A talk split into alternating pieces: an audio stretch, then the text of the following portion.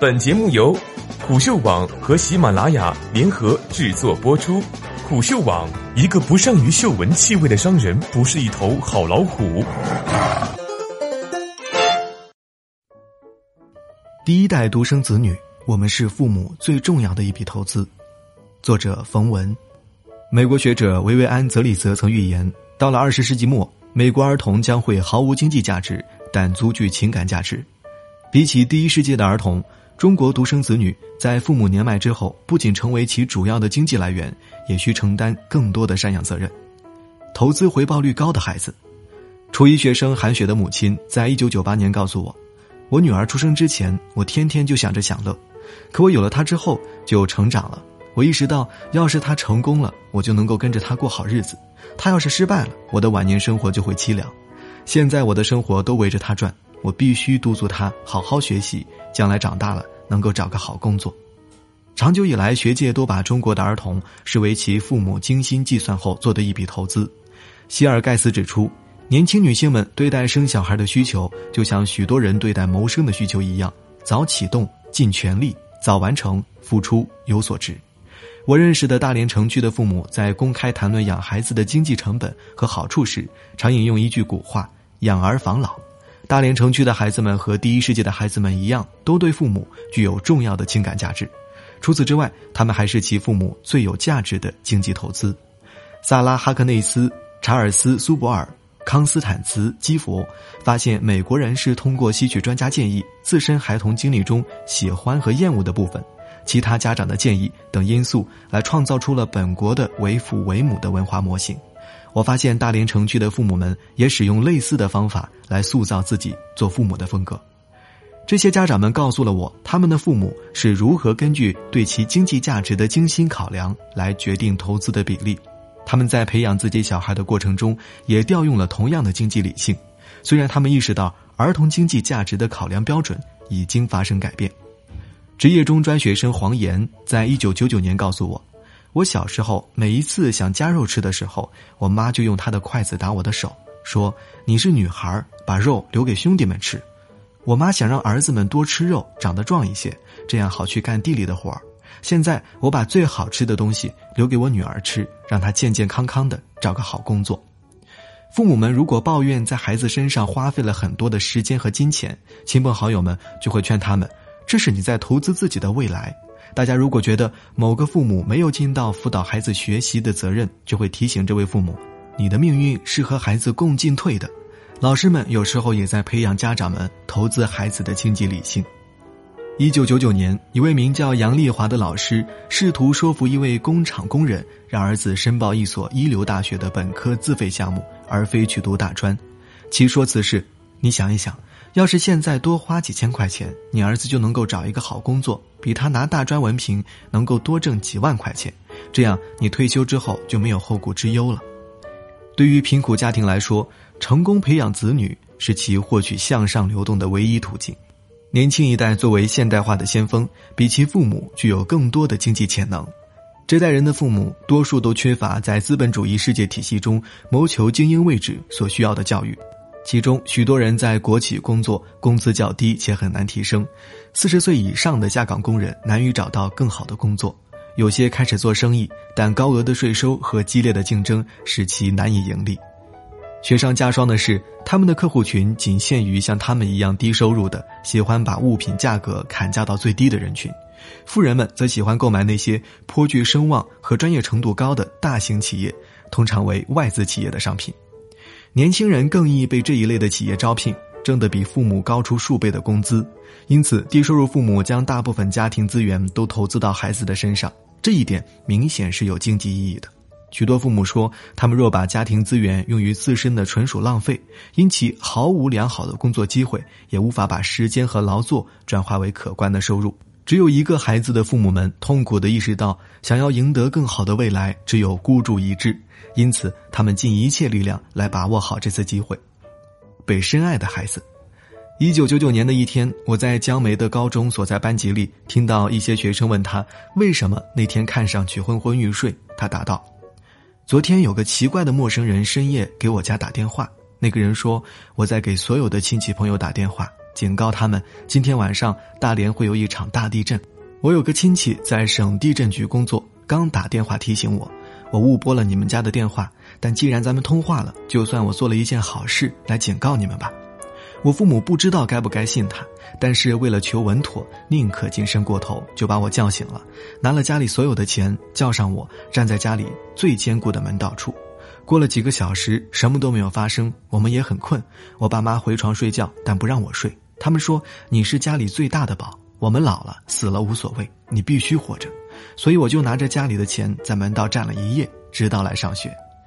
父母对孩子的投资不仅仅源自于对舒适退休生活的渴望，相反，父母们告诉我，他们愿意为了孩子而牺牲自己的生命。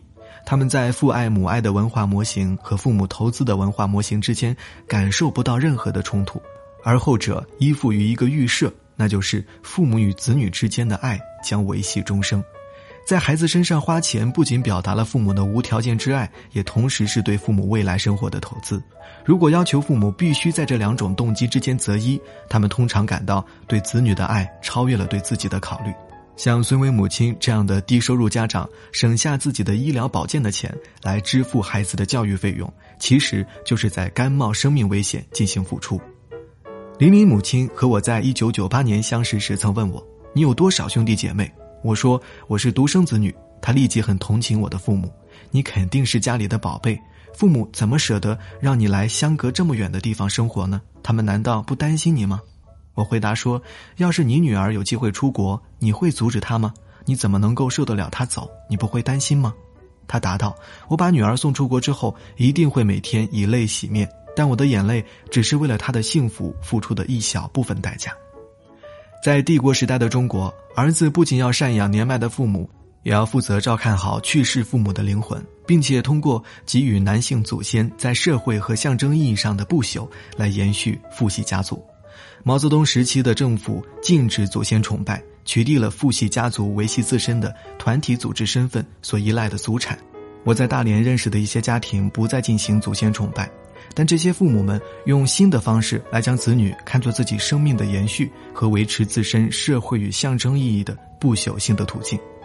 父母通过子女来感受生活和获取意义。贫穷的工人们告诉我，他们看到子女享用自己从未有过的奢侈品时，会感到补偿感和成就感。有的父母把孩子视作从沉闷而不如意的生活中获得希望感和目标感的源泉。一所高中的高三学生黄杰的母亲，在一九九九年时跟我说：“我失业以后就觉得活得毫无价值。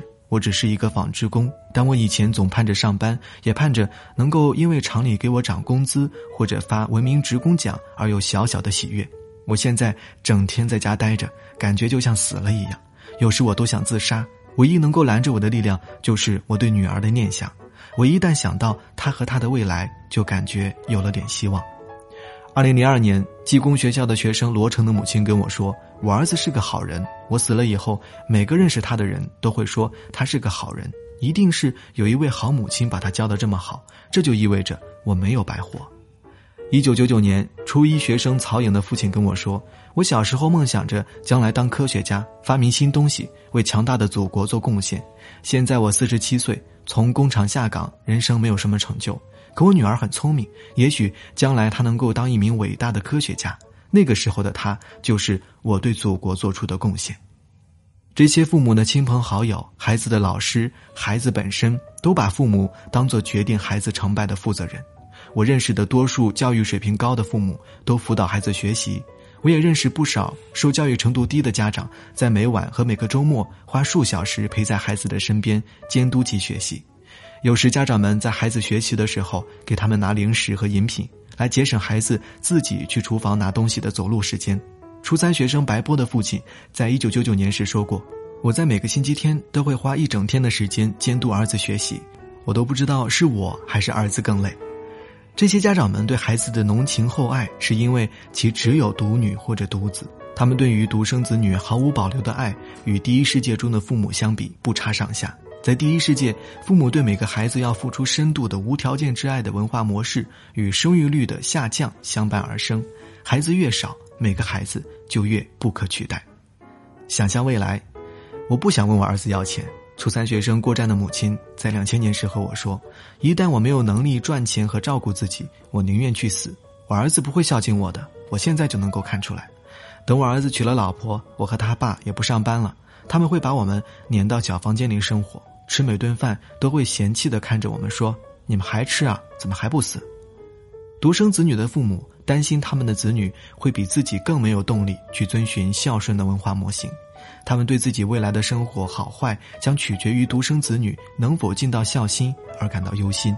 还有一个警示是，等他们老了，一对独生子女夫妇可能将要照顾四名年长的父母和双方爷爷奶奶、外公外婆等八个老人。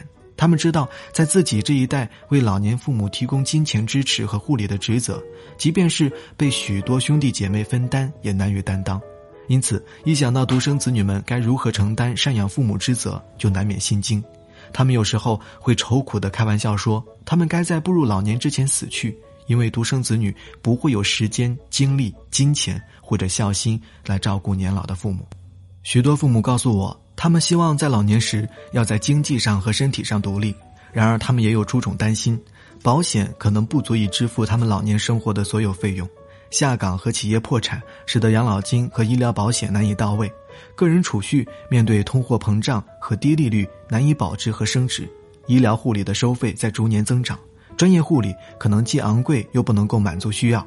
尽管他们渴望独立度过老年生活，但也担心别无选择，只能够主要依靠独生子女来获取收入，支付医疗护理费用。